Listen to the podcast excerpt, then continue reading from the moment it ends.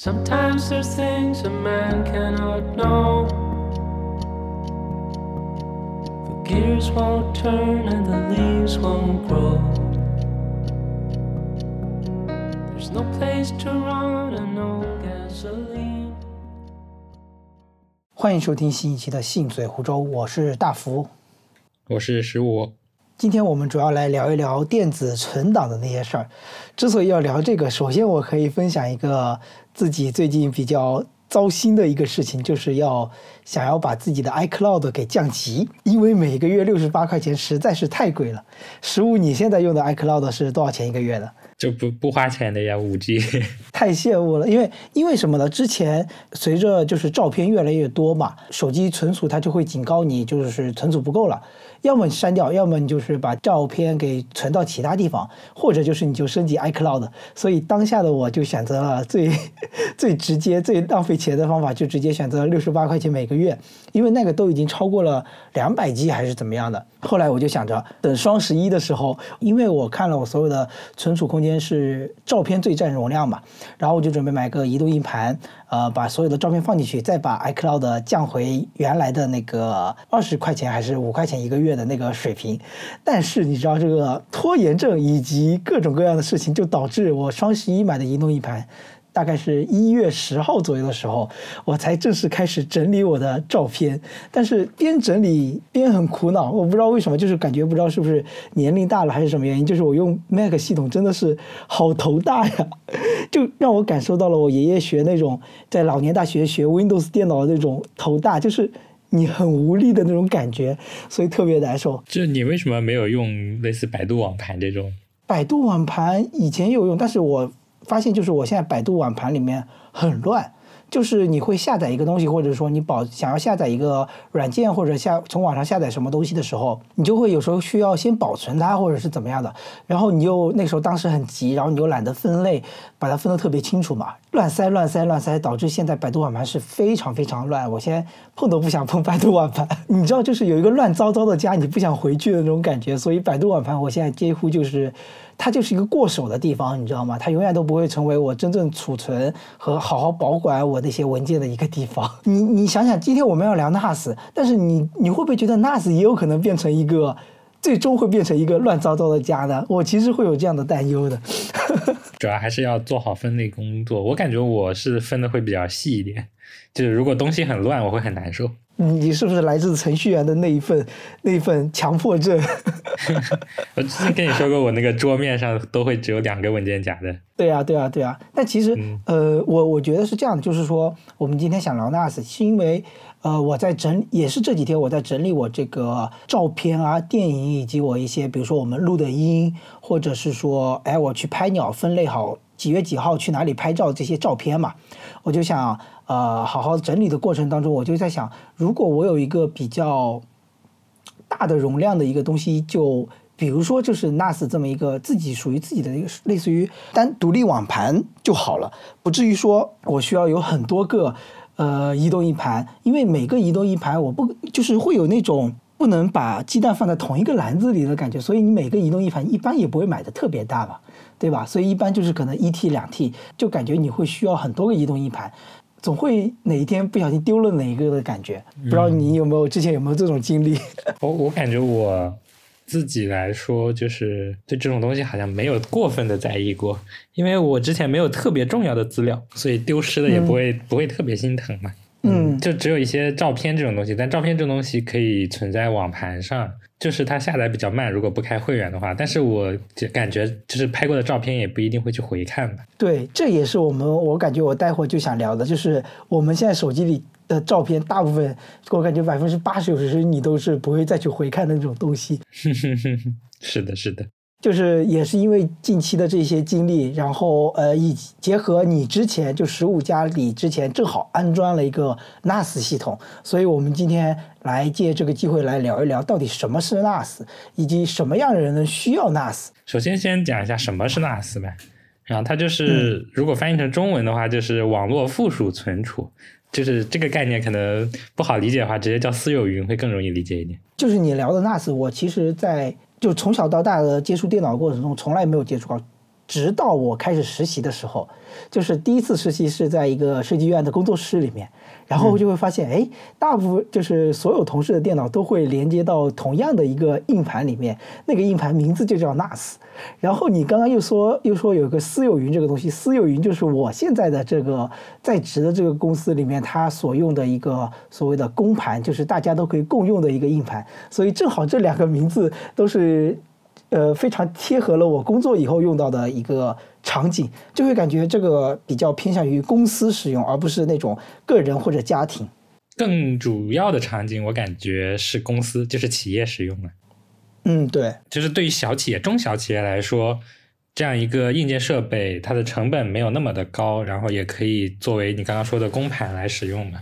我了解的身边用 NAS 的人并不是很多，所以其实之前那段时间我们在定这个主题的时候，我就在想，我一租房的人，我要安装个 NAS，会不会有点那种怎么说呢，杀猪焉用牛呃杀鸡焉用牛刀的那种感觉，你知道吗？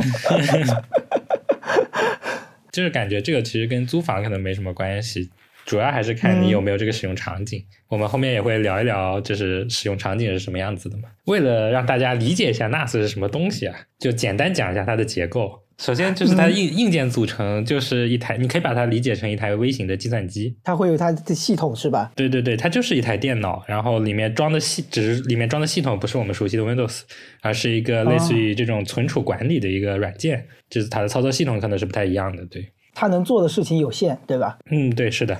除了这个，最重要的一块就是硬盘，就是我们用来存储用的硬盘。这个一般是你在买 NAS 这个呃机器的时候是不会送的。就是你要自己单独去买，所以 NAS 相当于是一个壳子。嗯，它就是一台小小电脑，然后这个电脑里面有 CPU、有主板，然后有这些操作系统，但是硬盘这些存储类的东西都是没有的，内存条也是呃，就是很小的。首先问硬盘一般是机械硬盘还是固态硬盘呢？呃，NAS 用的都是机械硬盘，固态硬盘有一个问题，就是如果固态硬盘坏了的话，它整块硬盘里的数据全都会没有掉的。嗯，虽然它快，但是它不稳定。就是相相对来说，机械硬盘虽然它有一条坏，比如说有坏道什么的，但是只是坏道上的数据，你把它检测出来，然后不用这条道，其实整个硬盘还是能工作的，而且里面数据恢复也比较容易一些。内存条这一块，我我踩了个坑，就当时图便宜，在淘宝上买个两百多块钱的三星八 G 的内存条，结果买回来之后，NAS 一个月崩了三次。所以内存条的大小以及质量会影响到它整个整体的读取速度，是吗？读取速度其实是取决于磁盘的。内存的话，主要是干一些其他工作可能会用到。其实对于我们个人来说，内存它原装的两 G 其实是够用的。我后来才发现这个事情。那反而是你装了之后，然后它更容易崩。装了之后，我感觉是那条那个内存条有问题。内存条有问题之后呢，就是系统运行的时候检测到内存异常，内存异常之后，它的系统就直接报错了。群晖有个很坑的地方，就是报错了之后，它整个磁盘都用不了了。磁盘用不了了，也不能就比如说类似于快速恢复这种，你必须把整个磁盘空间给清掉。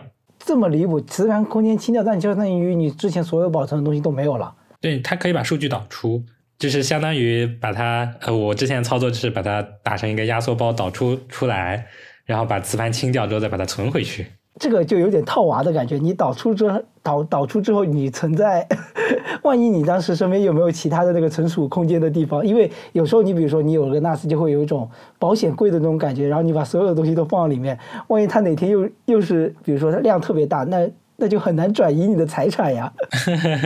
是的呀，所以我那个时候很痛苦，搞了这个东西搞了好久。后来就是联系了群晖的工程师，他说。这个内存条有问题，我刚开始不相信的，因为我我感觉内存出问题的概率很低的，其实就没有去往这个方面想，然后第直到第三次的时候我受不了了，把它给拔掉了，现在已经安稳的运行了好几个月了。可以可以。这就是那种查查漏补缺那种找错的那种感觉是吧？但是你自己就是不肯相信。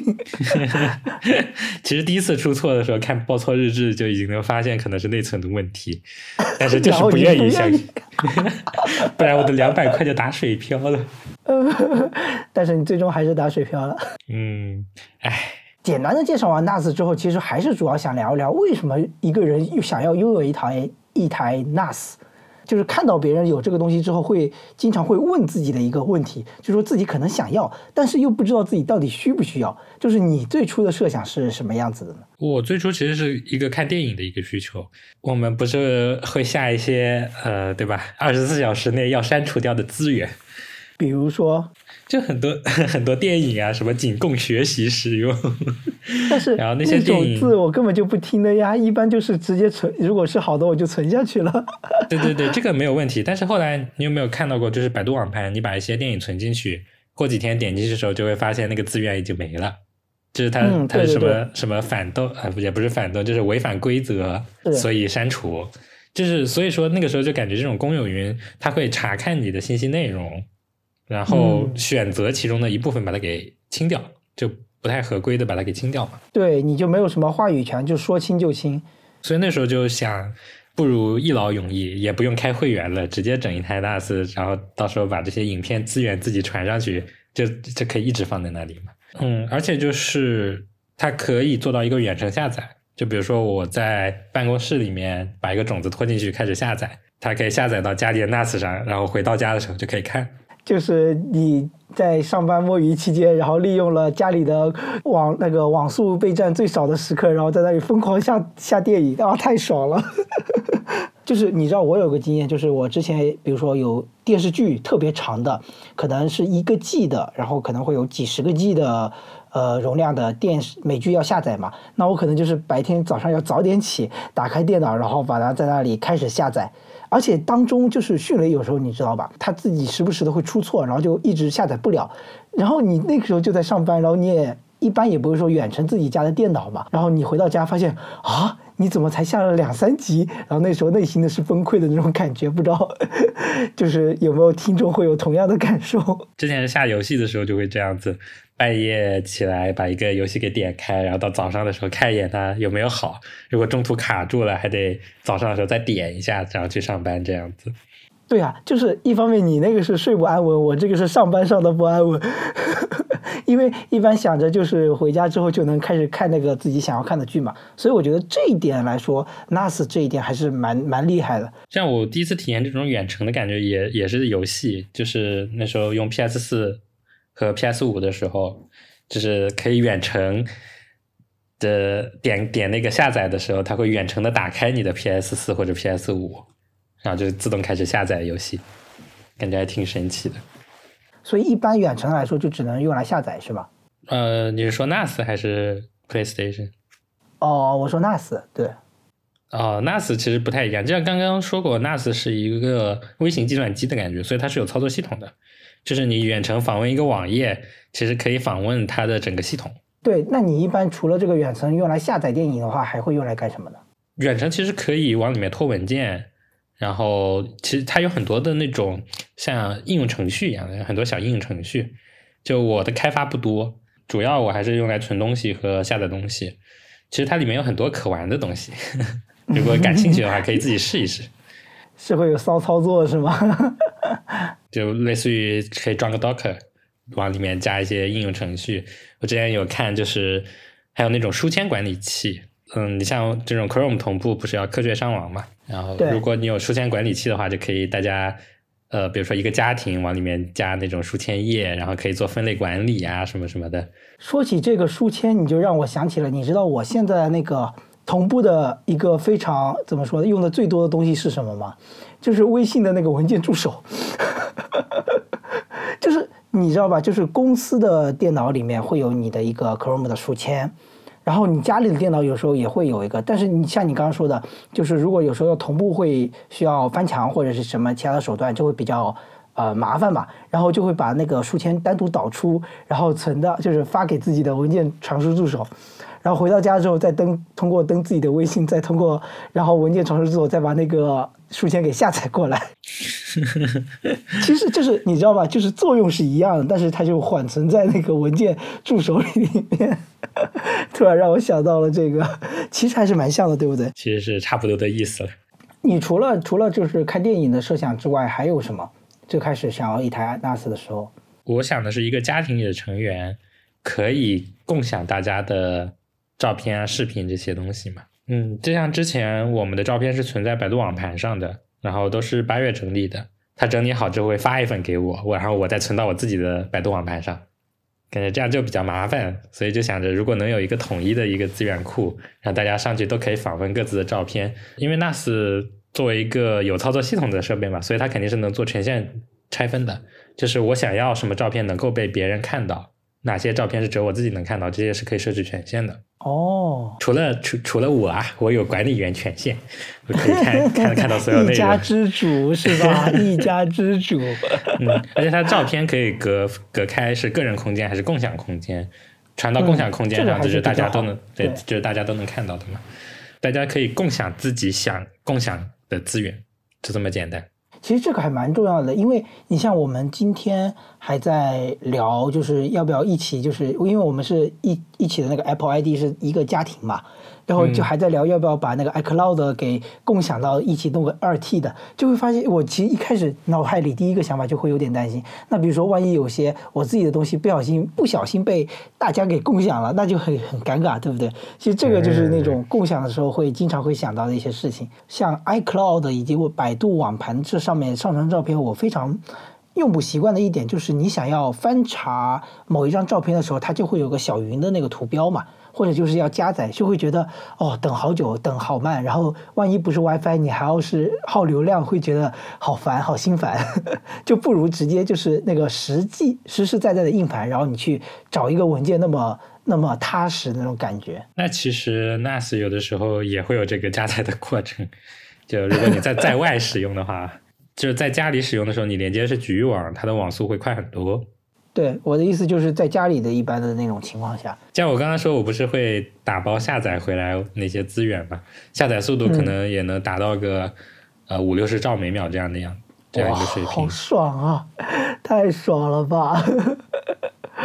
这限速我感觉主要还是在硬盘上，网速其实不是问题，因为它其实是网网是网线的上限嘛，其实能达到万兆的水平。就是你家里的宽带安装什么样的水平，它就能达到最高的那个极极极限值，对吧？对，其实这个就是网速会受很多限制，然后一个是宽带，还有就是路由器这些，但这些设备其实都现在支持万兆都没什么压力，千兆万兆，主要还是磁盘的速度跟不上。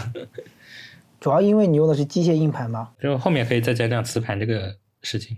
好呀，好呀。让我这个没有 NAS 的人想一想，如果我要一台有一台 NAS，就是我自己的一个设想，就会觉得自己的那些电子一电子数据哦，你知道，就是在这个时代，每个人都会有很多很多各种各样的数字产品，那就会导致它会有各种各样的数字财产，无论是照片还是像我们的。音频节目，或者是一些人的那个写作的一本书啊，呃，写写的那些 Word 文档、小说，或者是工作或者学习的一些资料，就会觉得好多东西。但是你有时候电脑也会更新换代，你把它存在原来的那个电脑里面，万一电脑坏了或者是怎么样，就会觉得不安全。但有了一个 NAS 之后，你就会感觉给他们办了一个新家，就全部安安稳稳的放在里面，就是心里会有一个那种什么。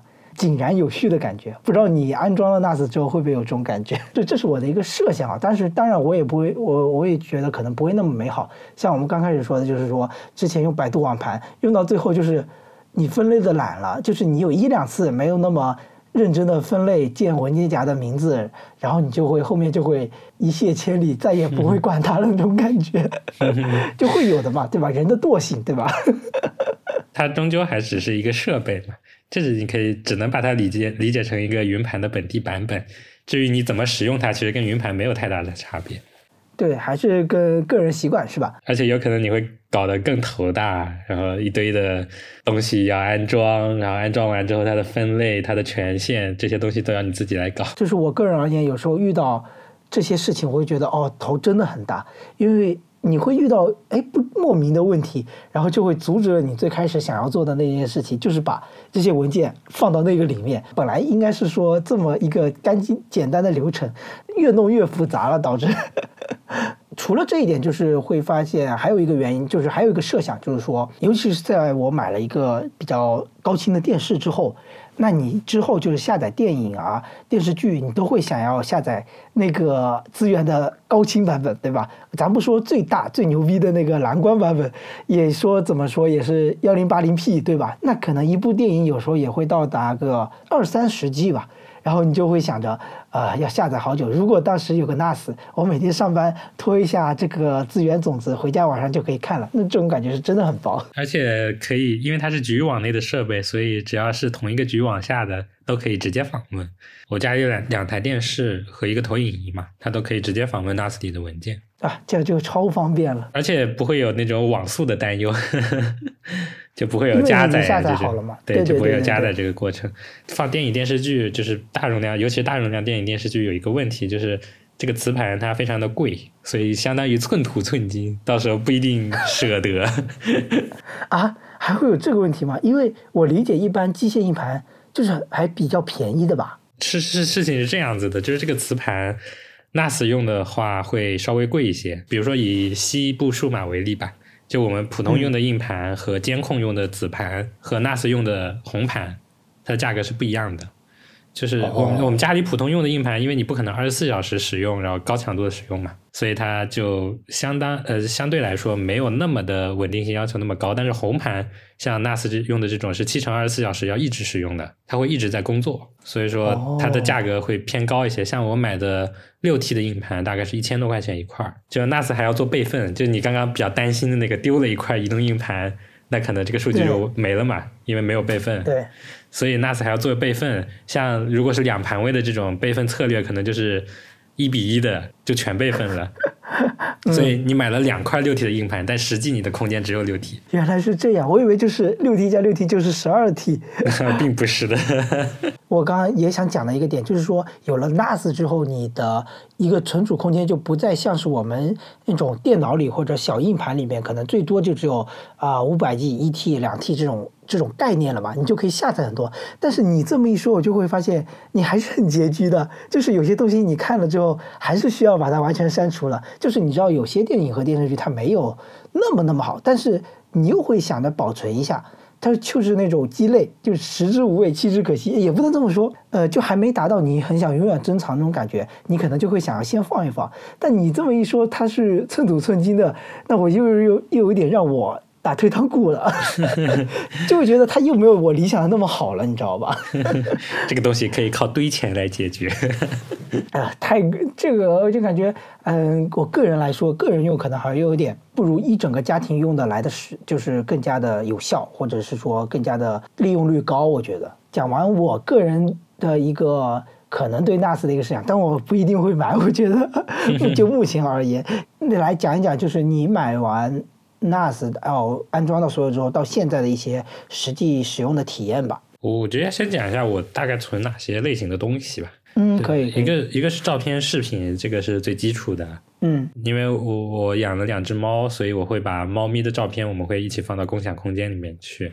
嗯嗯，大家都可以看猫猫视频。还有就是一些安装包，其实这个东西才是我觉得很有必要存下来的东西。为什么？比如比如说你换了一台新电脑或者新手机，有的软件是不太好下载或者不太好找的，你可能之前找到过这个安装包，过一段时间之后再重新找就找不到了。哦，这个安装包留下来就可以，到时候直接就开始下载。就比如说我我做开发程序啊，然后有一些软件，就是它的呃非正版资源的破解版比较难找的，其实。嗯嗯对对，所以就可能会存一份做备份。刚刚说的影片，但我影片存的其实不多，而且我看完有一些会删，就感觉没啥意义的，就会把它删掉。因为因为我记得你说过你是那种一般都不会再看第二遍的那种人，对对对吧？，是的，是的。对，嗯所以这个就是我我想跟你聊的一个区别，就是我是那种啊、电有些好的，就我自己喜欢的电影或者电视剧会一直存在那，想着嗯什么时候再，因为我也会，而且是会就是经常反复或者回忆回顾去观看它的，所以一个非常、呃好的高清的版本就会特别的重要。但我感觉其实六 T 的硬盘够你存很多电影，其实我觉得也未必。你有这么多要存的吗？就比如说你一个美剧，它有六 G，，然后它比如说《风骚律师》，加上他的那个之前他是《绝命毒师》的衍生剧，如果这两个部美剧你要全加进去，那你就一下就好几百个 G 就没了。所以就还是会有那种，哎，我们其实可以称之为那种容量焦虑，对不对？我想大部分人现在现代人都是有这么一个容量焦虑的这种感觉。然后就是一些电子证书，类似类似这种电子证书、发票这种东西可能会存一下，嗯但做存的也不是很多。其实我感觉现在目前大部分电子证书都能在一些在线网站上，就是说你那个机构的里面再次提取出来，就觉得还好，嗯，对？吧？嗯，其实留在这里更多是一种留念，我感觉。啊，这样子的吗？对，看到这些东西就会想起自己拥有过的这些，呃，就可以说证书也好呀，或者是其他一些文件这种。那其实你可能会在保险柜里面看你的实体证书呢。其实我更想要聊一聊照片这个事情，因为我前几天正好在整理照片，你就会发现，就 iPhone 里面我看了一下，它总共是一万六千多张，就会你会有很多部分是那种手机屏幕截图，其实有时候只是当下的一个瞬间你会需要用到它，但是我一般又会很懒得去。就当下去删掉它，就会越积越多这种东西。你会发现 iPhone 里面的那些照片，我几乎就很少去回看，除非自己是那种个人收藏，就是点了爱心的那种照片。不知道你是不是这样子？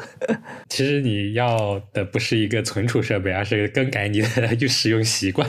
我的照片我会把它全都清掉，就是怎么说，只留下那些我觉得有必要存在手机上的照片。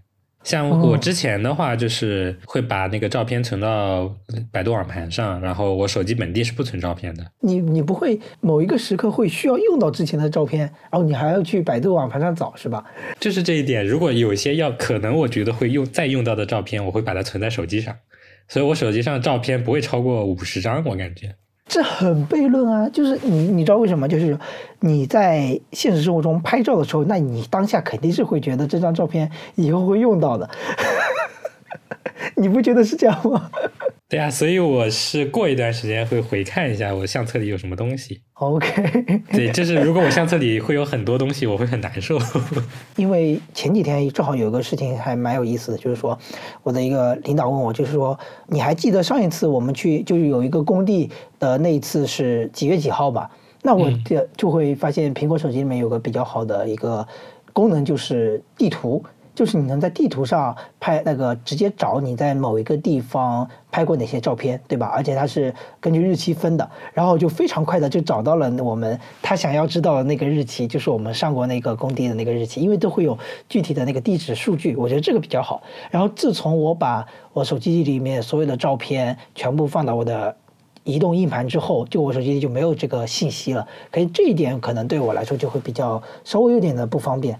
就对于找就是自己去哪里在哪里拍的一些照片，这个确实，就苹果会，而且会有一些年度回顾啊，这种可能能哎，帮对对你对对对拆分出来。你知道他会制作 MV 配上音乐，有时候都把我自己给感动了，你知道吗？那种感觉，天哪！就是你看，比如说两年前或者是三年前那些，他会把它。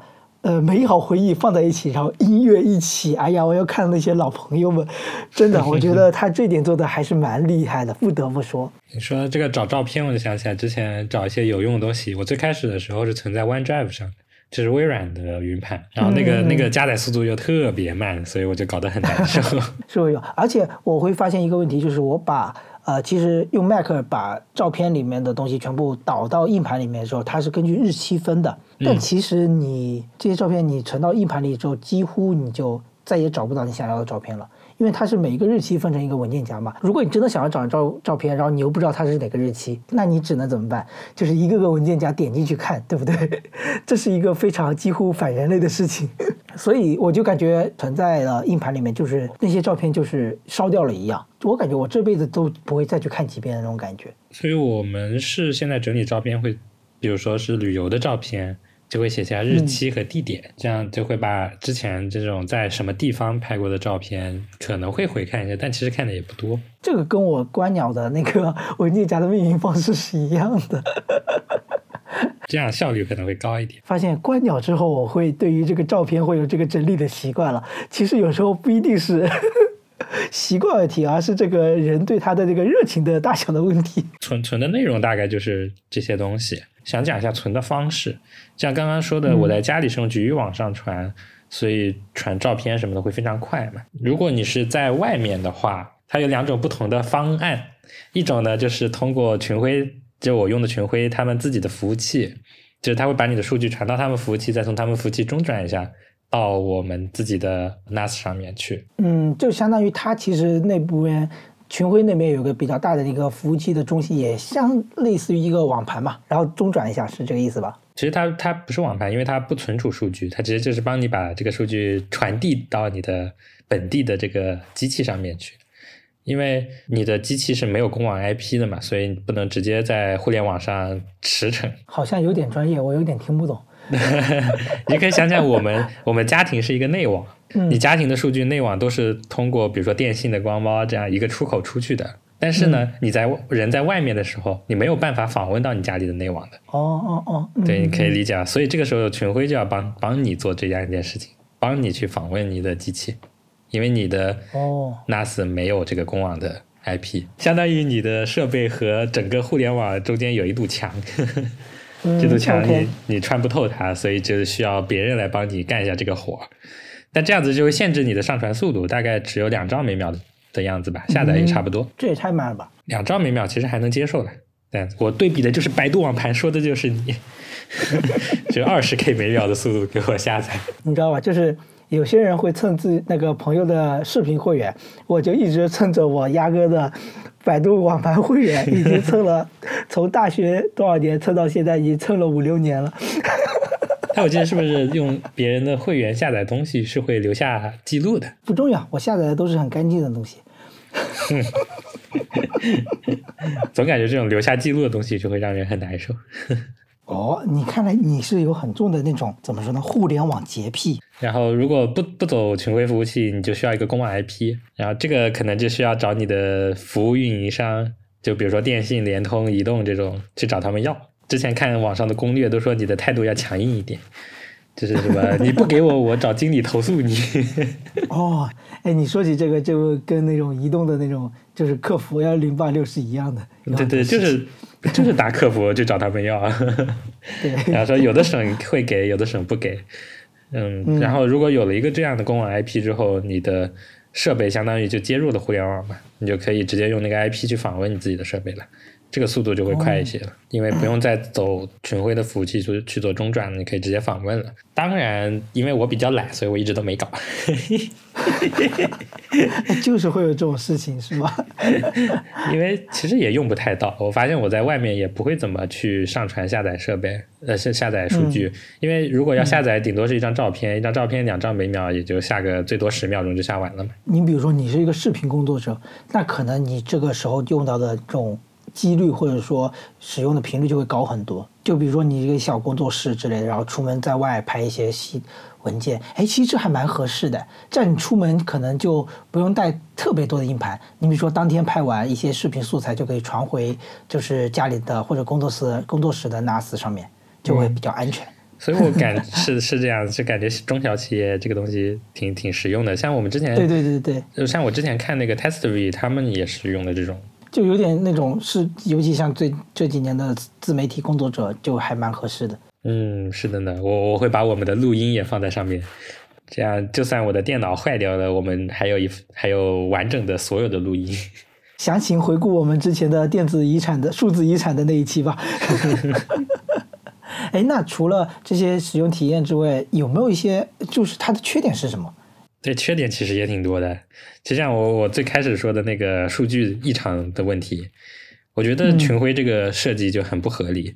只要有一处异常波动的话，它整个磁盘空间都无法访问，而且还不是磁盘坏掉了的问题。我感觉它这个管理的系统不知道为什么是这样设计的，而且那个数据后来我有一次出问题的时候，数据问那个群晖的客服，他说还没办法恢复，可能要找那种专业的数据恢复的厂商才能做。那种就很贵啊，因为我大学有一次就是那种硬盘坏了，然后过去就是几千块直接向你要价，而且不一定恢复的好。是呀、这种一般都是面向企业服务的嘛。然后我感觉后来就是感觉里面数据也不是很重要，还不要了。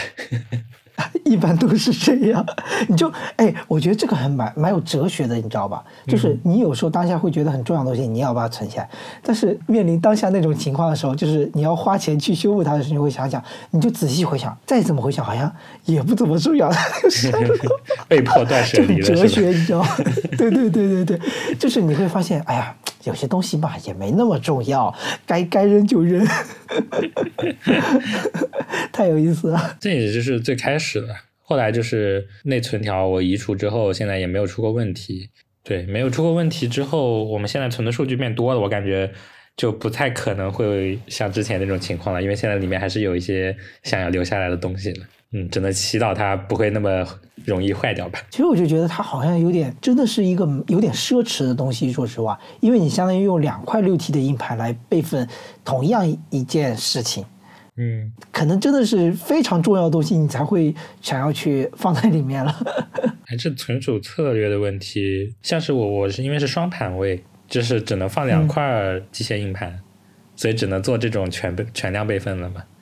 然后像是一些四盘位的机器，可能四块硬盘能用三块这样子。哦，那也还不错。大一点的，如果要求储存储空间大一点，就选择四盘位会好一点。然后还有一个缺点就是，呃，就像你刚刚说，有有时候会存一些从别的人的链接存一些东西到自己的网盘上嘛。啊，这个这一点是做不到的，就是有一些百度网盘的资源，你像电影转存过来，它还不是种子文件的形式。所以你也没办法把它转移到自己的这个 NAS 上面。就是现在可能看电影，因为以前会有那种，其实我觉得分几类手段。我觉得比较极客一点的，比如说像陶姐姐，她就会最根本的、最本源的去下载那个电影的原始的资源的种子链接，对吧？然后自己再去找字幕把它匹配起来。那有些人可能就是微博上面，然后直接搜这个评论区，搜搜这个电影的资源，他可能就在某个网盘里面直接在线看了。然后以前还会有一些就是电影网站，然后再去下载迅雷的那个，就没有那么高清，也不是那么就是加了字幕之后感觉。然后我最近一般就会使用两种，一种像之前说的下载最原始的资源，然后匹配字幕；第二种就是直接在网页上直接看。有些网页上可以直接看，然后直接再投屏，所以这个分享云盘内容我好像最近用的比较少。我也用的很少，我感觉都是找磁力链接下载了。这一点缺点来说，我感觉目前来说好像稍微还好一点。还有一个缺点就是它是有噪音的，就是这个设备它呃运行起来，就是机械硬盘本来读取就会有一点噪音嘛，如果让它工作的时候，那个噪音还是有一点的。这个声音会很响吗？嗯，至少在睡觉的时候会有一点难受，但是它不不工作的时候吧，噪音很小。所以如果你不是在使用它的时候，其实还好。我的感觉不明显，是因为我把它放在一个我不常去的地方，在地下室的时候，一般也不会影响到我。那它就是你之前也说过，它是。那个硬盘是用二十四小时的，所以它机器也是二十四小时。那它的耗费的电量多吗？就是一个月的电费会会多很多吗？我没有测过，因为电都是直接扣费的嘛，我也不知道它的耗电量大概是多少。对，之前好像了解的就是一个月几十块钱，好像是还是一百块钱，我忘记了。好像还好，其实还是要一点电费的。我之前有了解过，就是他们有把自己的 NAS 作为一个中转的节点，就是给。比如说京东云啊这种来使用的，就相当于做一个 P to P 的，呃，这是一个点对点的下载的一个中继节点这种感觉。他们会用到你的磁盘，然后用到你家的网。但是呢，就是通过这个可以赚一些小钱。嗯，明白，就是有点像把自己的空余的容量分享出去那种感觉。对对对，就一天一天几块钱吧，我记得，反正就是一个月能覆盖掉电费这样子。对啊，把电费给赚回来了。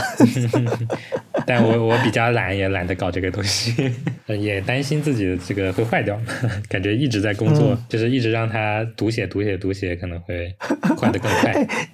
你这个思想其实有点像那个，你知道吧？以前小时候看电视看太久了，大家家里那个老人就会说让电视休息一会儿，它太烫了。有道理的，异曲同工呀，很 有道理。后面显像管可能会烧掉的嘛，所以后面还其实还是要投入电费成本的。当然，我觉得买了 NAS 的人应该也不会特别在意这一点点电费。那不一定的，我看做搞那个京东云、京东的那个。还还挺多人有兴趣的。哎，说起这个，我觉得它其实有点区别于那个百度网盘，因为百度网盘它之所以会员才能有这个速度，是因为它有自己的那个运行成本嘛。对吧？它的服务器都在呃一个贵州吗？还是在哪里？反正就是一个集合的。地方。然后大家使用它，就是大家可能大部分都没有想到它的。这个运营成本，然后就会觉得它的。百度会员特别坑，呃，就会觉得它的。普通会员特别慢，导致它的。百度会员、百度云会员特别坑。但其实你想想它的。一个建设成本以及整体的。管理成本，就是你会发现还是需要一定的。就是会员去使用它嘛。对吧？但是你知道，就是中国人，我感觉就是中国人互联网网民就是白嫖白白 白嫖习惯了，从小到大都是白嫖的，我们不可能付钱的，对吧？是的，这种存储类的东西其实还蛮贵的，就是维护啊、这些成本和一些损损失，就是跟百度同时代的网盘其实还挺多的，现在也只有百度活了下来，对吧？也只有它了，搞那些不限空间、不限速的都已经凉了。都凉，就是他是还是要付钱实在一点，不然活不下去了。不过最近又有一些网盘开始搞起来了，阿里网盘，还有什么夸克，就是卷土重来，不知道为什么。除了这些呢，还有什么一些你觉得使用上不习惯的点吗？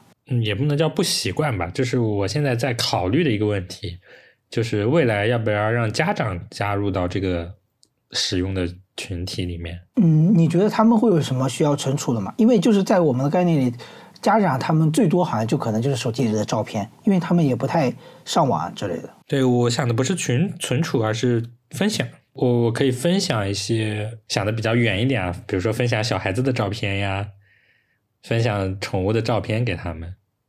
哦，对，让他们可以去看。所以我现在比较纠结的就是让不让家长去存，因为我知道可能大家就是家长对这块不会特别在意，就是我存的什么东西上去，可能就会随便。而且他们的东西，我觉得他们的学习成本也会比较高吧，对吧？嗯，对，所以这块就是一个权限管理的问题，就得考虑的很清楚，某个文件要授权给这个用户怎样的权限，让他能不能写。还是让他只读这样子，而且你知道，就有时候这个不单单是一个程序上的事情了，尤其你涉及到家长他的一些方面，就不单单是 你知道，还有一些啊比较复杂的家庭的关系，我觉得这还比较难。你我我觉得倒不如他们比较更习惯，可能就是在微信上看看照片、看看视频，小孩子的照片、视频。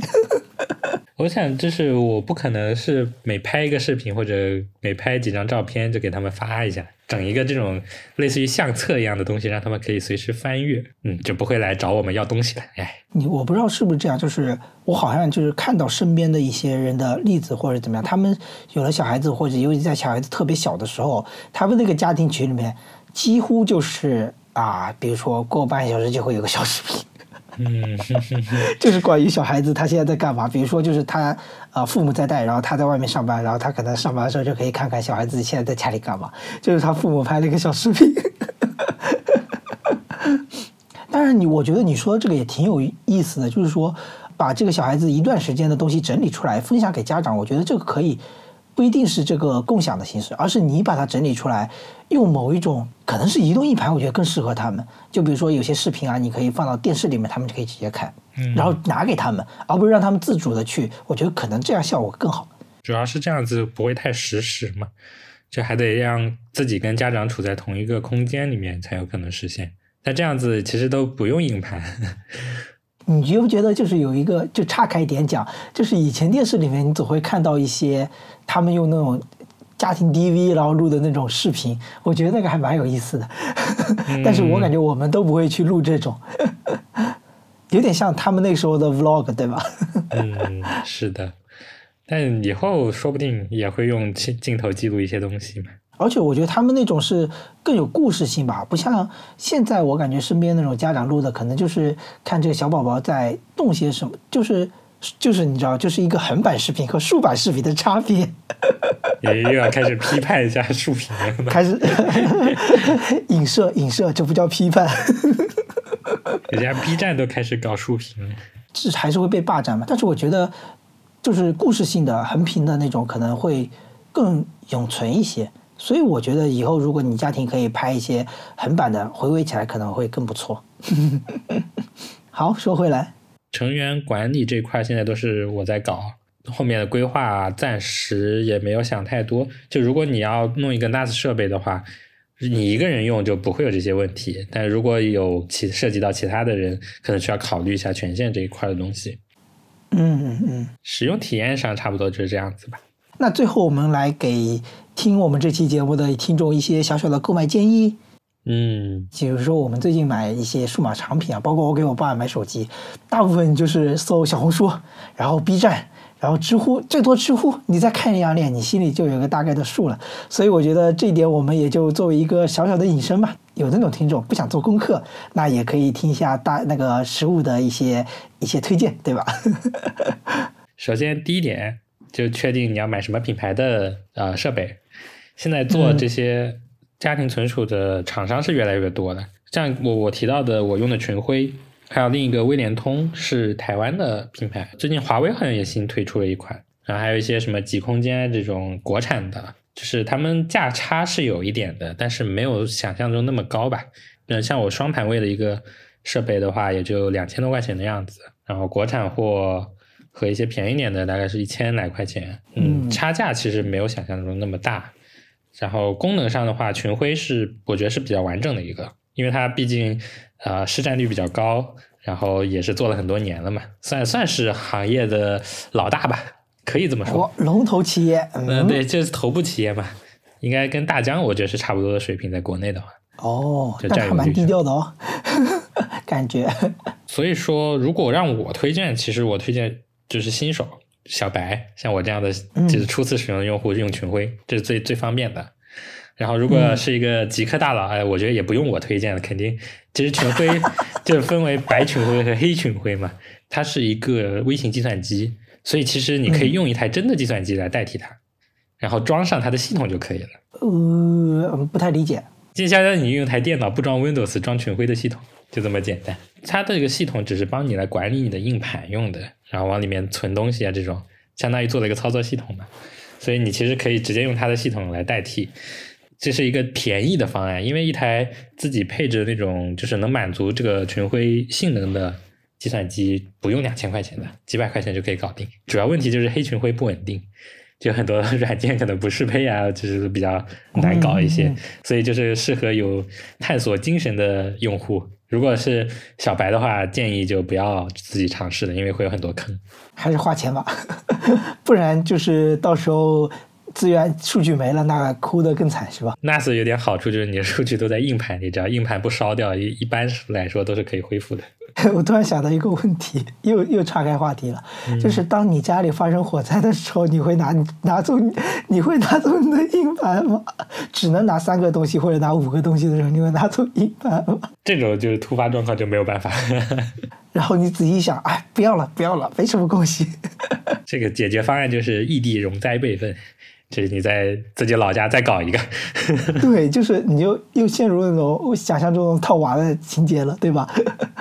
全球各地分分布十个地方，然后都存有同样一份数据。其实谷歌都不会分十个地方吧。然后还有三份是存在海底十万、海底海底三千米的那个环境里面，存在北极冰层下的。就是你房子都已经被烧了，这个东西数据没了也就算了吧。然后就是华为那个，我研研究不是很多啊，但是我感觉如果是华为的手机，我可能也会想用这种入这种设备的感觉，全家桶一样的。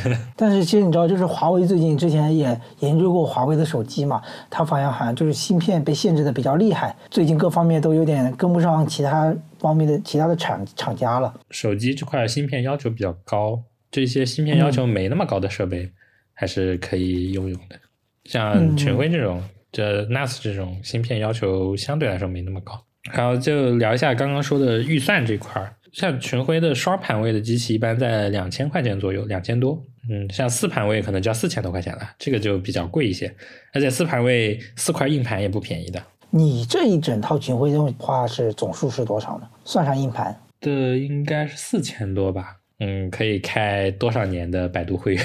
反正我记得，就是最近一直苦恼我的 iCloud 确实挺贵的，六十八块钱一个月。嗯，我要马上要退了它，退了它，退了它。这个实在太贵了，我都想象不出来你你为什么要用它？就偷懒呗。这个几年几年就可以买一个 NAS。接下来就是刚刚提到那个华为的机器嘛，它也是双盘位的。然后我看到有官网上有套装，现在是就是华为的机器加上两块两 TB 的硬盘。大概就是三千块钱不到的样子，就是双八 T 的硬盘，好像也加起来也要四千多块钱了。所以这个东西成本其实是有的，就没有想象中那么便宜。两块六 T 的硬盘加起来比机器本体都要贵了。比我想象中就没了解过之前，我以为就是普通的机械硬盘应该会比较便宜，后来想想它这个还是比较贵的。其实我最开始想的还是买两块十二 T 的硬盘的，后来还是屈服在了金钱之下，没钱，因为十二 T 的硬盘要两千多块钱。那如果是十二 T 的话，算起来可能就要六千多。其实这样子的话，十二 T 不如搞那个四盘位，然后买四块六 T 的硬盘，好像也是可以的。加点钱，然后能有十八 T 的空间，好像也不错的样子。盘位这个东西还是根据个人来选择吧。我感觉一般个人使用的话，两双盘位够用了。当然，如果买东西买数码产品有那种什么一步到位这种思想的，那直接上四四排位就好了。万恶的一步到位，我现在发现了，万恶的一步到位。四排位确实比双排位还是有优势的，这样就是贵一些。然后最后一个就是一定要买的东西就是不间断电源 UPS，就是备用电源是吗？对对对，就是它形态就像是一个大号的插线板，然后你直接把它连到你的电源上。再把你的 NAS 插到这个不间断电源上，这样子，如果是一旦停电的话，它大概能提供三十分钟左右的一个时间吧，续航时间，让你的 NAS 继续工作。然后，而且群晖是可以识别部分 UPS 的，就你可以直接在那个淘宝上直接搜群晖不间断电源，大概就能搜到。群晖识别了之后，如果这个电源快要没电了，可以设置策略，如果它快要没电了的话，让群晖自动关机。不会是那种，如果你直接插在电源上，你家里停电了，一下子啪的一下，机器关掉了，这样子是对硬盘是有损伤的。对对对对对，这个我有有印象。对，然后可能就导致你的磁盘空间就毁掉了，然后就很麻烦的数据备份时间。所以这个不间断电源一定是要的。然后这块东西也要个五六百块钱的，所以加起来可能一套就要五千块钱了。所以总总体价格大概是五千块。嗯，差不多。如果是按照跟我一样的配置，差不多是五千块钱的样子，你就能收获一个私有云六 T 版本。十二 T，直接十二 T，不要备份了。你可以选备份策略的嘛，然后直接选成不备份，就是这么大胆。但你这样子的话，其实买一个这种存储。的意义就削减了一半，我感觉，主要还是要靠它这种稳定性，所以不用担心你的数据那么容易、那么轻易的丢失吧。哎，我不知道怎么形容这种感觉，你说的好像确实是是这样子的，不然你买它的意义又折损了很多。其实一个是数据安全，一个是方便，就这两点比较重要。就在刚刚我们聊的一瞬间，我已经把我的 iCloud 降级了。我发现，我刚刚还顺便查了一下，我到底用 iCloud 六十八个的六十八块钱用了几个月？我发现居然已经用了半年了啊！我心好痛啊！哇，这个钱已经能开两年的百度盘了吧？哎呀，我的心好痛！好了，到此为止，iCloud 两 TB 再见。我也要开始，确实过年可能放假的时候有时间，然后开始继续慢慢整理自己的一些。电子上面的数据吧，因为这么多年下来，感觉就是，如果你没有好的习惯，确实就是越积越多，越积越多，你就要花一个特别长的时间，然后好好的积累，就一下就清爽了，然后可能又会又慢慢累积起来，它的商值又越来越高。是的，所以一定要做好分类。我现在 NAS 我感觉整理的还是比较干净的。好那我们这期的 nas 分享就在这儿了。如果你有什么对 nas 好奇的内容或者想分享自己的一些 nas 相关的体验都欢迎在评论区找我们或者是加我们的听友群。那我们就在这里说拜拜吧。拜拜拜拜。拜拜。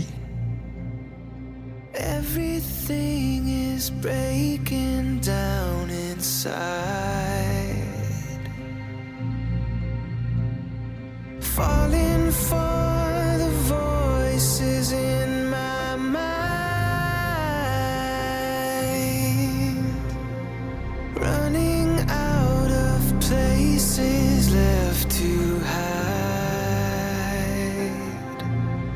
Am I?